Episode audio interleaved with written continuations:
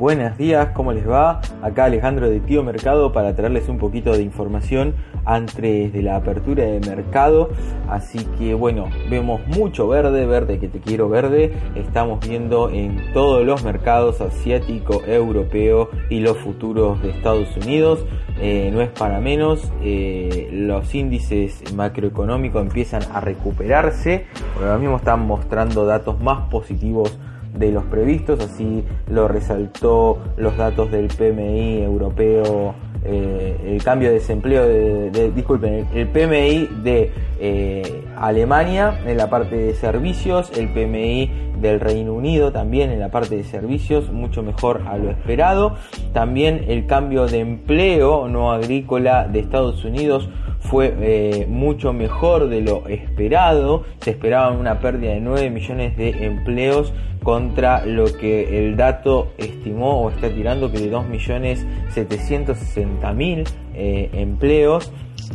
Así que implica una recuperación muy fuerte, sobre todo porque en el anterior dato había dado casi 20 millones de empleos perdidos. Igual sobre el día, hoy tenemos a las 10.45, ahora dentro de un ratito, el PMI compuesto de Estados Unidos, tenemos el PMI también de servicios, si sigue la racha debería venir en verde. Lo que estuvimos viendo es a estos datos de mercado eh, reaccionan bien, eh, a los datos macro, a los datos macro negativos parecía que la expectativa le ganaba, así que parece que no hay con qué darle. Igual, a ver, cierta cautela, estamos llegando a una resistencia que habíamos marcado en los 3.130 puntos aproximadamente, estamos muy cerca de los 3.100, también un, número redondo que oficia obviamente eh, de, de, resistencia psicológica. Con respecto a los futuros, estamos viendo actualmente ahí lo estoy, voy a ver un poquito, eh, una suba de S&P cercano al, al 0,67%, el Nasdaq es el más rezagado en este caso y el Dow Jones, la parte que demuestra todo lo industrial, subiendo bastante. Todavía hay cautela, ahí leyendo algunos informes, todavía no hay una masiva entrada a eh, acciones de productos cíclicos, todavía se, ve cautela en ese sentido, eso sería lo ideal para poder ya estar viendo una reactivación y un pase de un cambio de estrategia desde lo más eh, conservador y proteccionista hacia lo más eh, digamos pro mercado. Esa es la realidad. Sí estamos viendo un paso importante del oro una baja de 1,51 en los futuros en 1707, 1710 aproximadamente, así que una baja importante, un poquito también de baja en el petróleo, alguna toma de ganancia, pero parece que sigue el objetivo hasta los 40, hay que estar muy atentos a eso. Lo único también a destacar, eh, digamos, negativo, es eh, las bolsas de Asia cerraron muy bien, sigue fuerte el Nikkei japonés, el Kospi casi con un 3 y pico, 3,5%, pero la bolsa de China vuelve a cerrar bastante, bastante abajo comparado con sus pares asiáticos. Cerró un 0,07% en Shanghai Composite, 0,07%, eh, o sea, casi 0%, casi sin eh, variaciones, lo cual algo hay que estar bien, bien atentos ahí porque básicamente los datos de la economía china son muy buenos, pero eh, no lo está reflejando así el mercado. Todo lo contrario de lo que pasa con Estados Unidos. Así que muy cortito, la idea es para más que nada tener un panorama. Espero que les sea útil, sin demasiadas noticias tampoco, digamos, relevantes, más allá que siguen los disturbios de Estados Unidos. No hay una noticia que, eh, digamos, por sobre esa que tape y que haya sido más importante. Así que parece que va a estar relativamente tranquilo el día eh, y positivo. Saludos y bueno, nos vemos más a la tarde.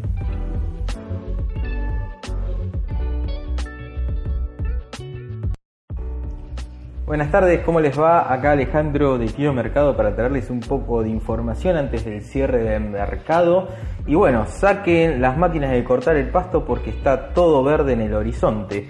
La realidad es que Europa cerró muy fuerte arriba, el DAX alemán con un 4% aproximadamente, el IBEX español también arriba un 3 que venía, ambas bolsas, ambos mercados venían bastante fuerte arriba. Los datos de la macroeconomía también, tanto de Europa como de Estados Unidos dieron muy pero muy bien, ya lo hablábamos un poquito a la mañana. Eh, siguieron con datos del PMI positivos, o sea, mayor a los esperados, viene con una recuperación paulatina, obviamente no son datos de una economía a toda máquina, sino una economía recuperándose de una caída muy fuerte, de unas expectativas macroeconómicas muy negativas, o sea, todavía se sigue esperando el producto, la caída del Producto Bruto Interno para el segundo trimestre del año. Eh, el dato va a ser bastante duro, pero sin embargo, como vemos, los datos negativos de la macroeconomía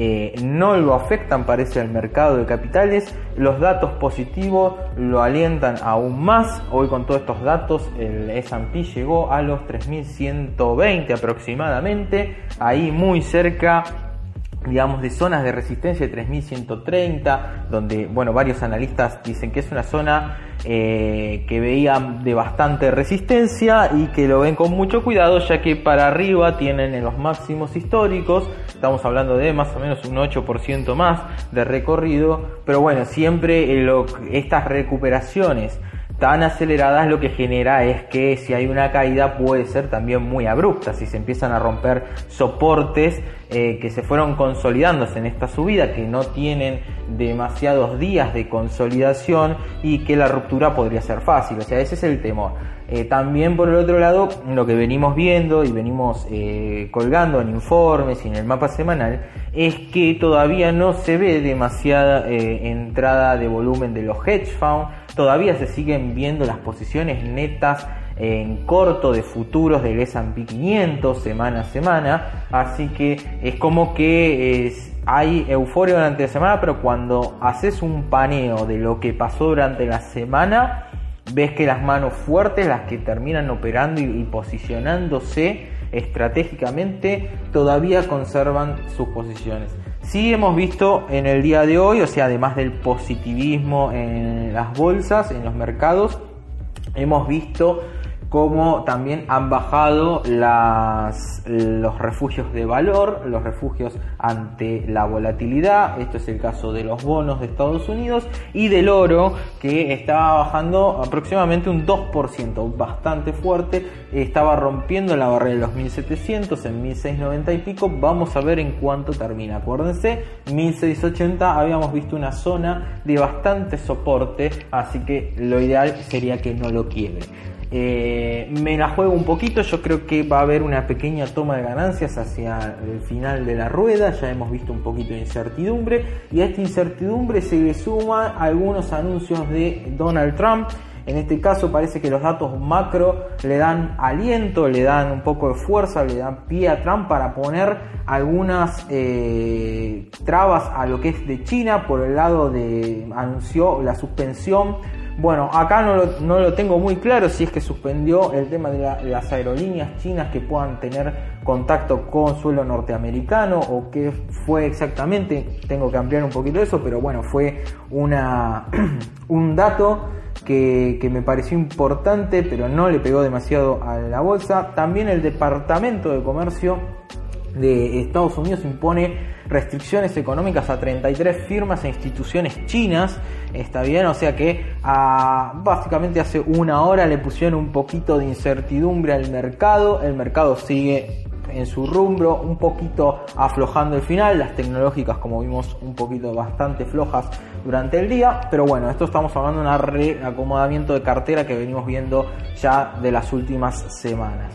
También se sumó a esto de manera indirecta el Reino Unido, hace muy unos minutitos salió que eh, eh, anunciando que el Reino Unido está buscando alternativas a Huawei para la, tecnología 5G. Como que parece que estaba bastante cerrado por el lado de Huawei, pero ahora busca en Japón y en Corea, por ejemplo con Samsung y con la empresa, si no me confundo, SNEC. Eh, japonesa alternativas para el uso del 5G. Bastante importante esto también, como diciendo, bueno, no estoy muy conforme con lo que pasó con China.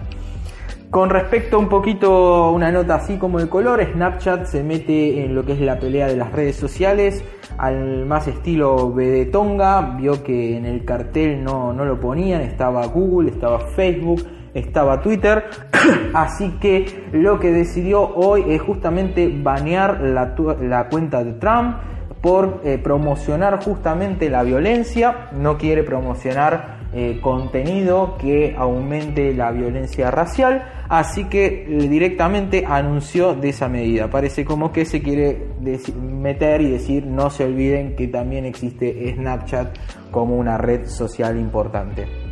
En cuanto a cómo vienen ahora los índices, nuevamente en este momento quiero ver los partes de sectores. Los sectores que vienen más interesantes, déjenme un segundito ver esto. Ahí va.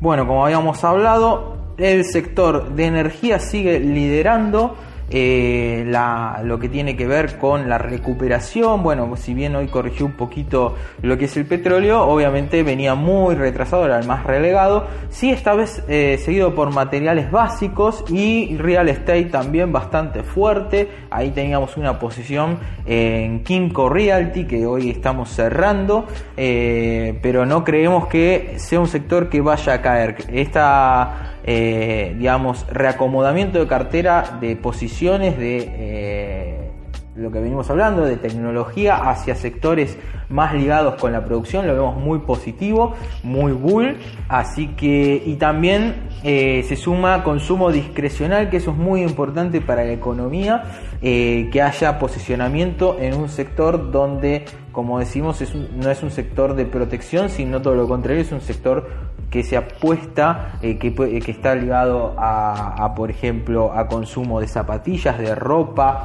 eh, todo ese consumo que uno dice, bueno, cuando hay plata en el bolsillo eh, es lo que se sale a gastar, básicamente. El sector de utilities también fuerte, la verdad que está todo verde hoy por hoy, obviamente el sector de tecnología más más relegado. Sí, nuevamente el sector, disculpen, de, de, cuidados de la salud en rojo. Igual que, bueno, que hoy por hoy el oro. Así que ese es un poquito el resumen. La realidad es que no hay muchas noticias relevantes. Pero bueno, como decía, todo verde, todo muy positivo. Las correcciones vienen cuando uno no se las espera, cuando hay mercado y cuando hay incentivos para comprar, hay alguien que también está vendiendo. Eso tenerlo en cuenta. Así que los dejo y si hay alguna noticia antes del cierre, muy, muy cortito, eh, estaremos avisando. Pero básicamente lean la parte de informes, vayan mirándolo, ahí volcamos la mayoría de los datos relevantes. Saludos.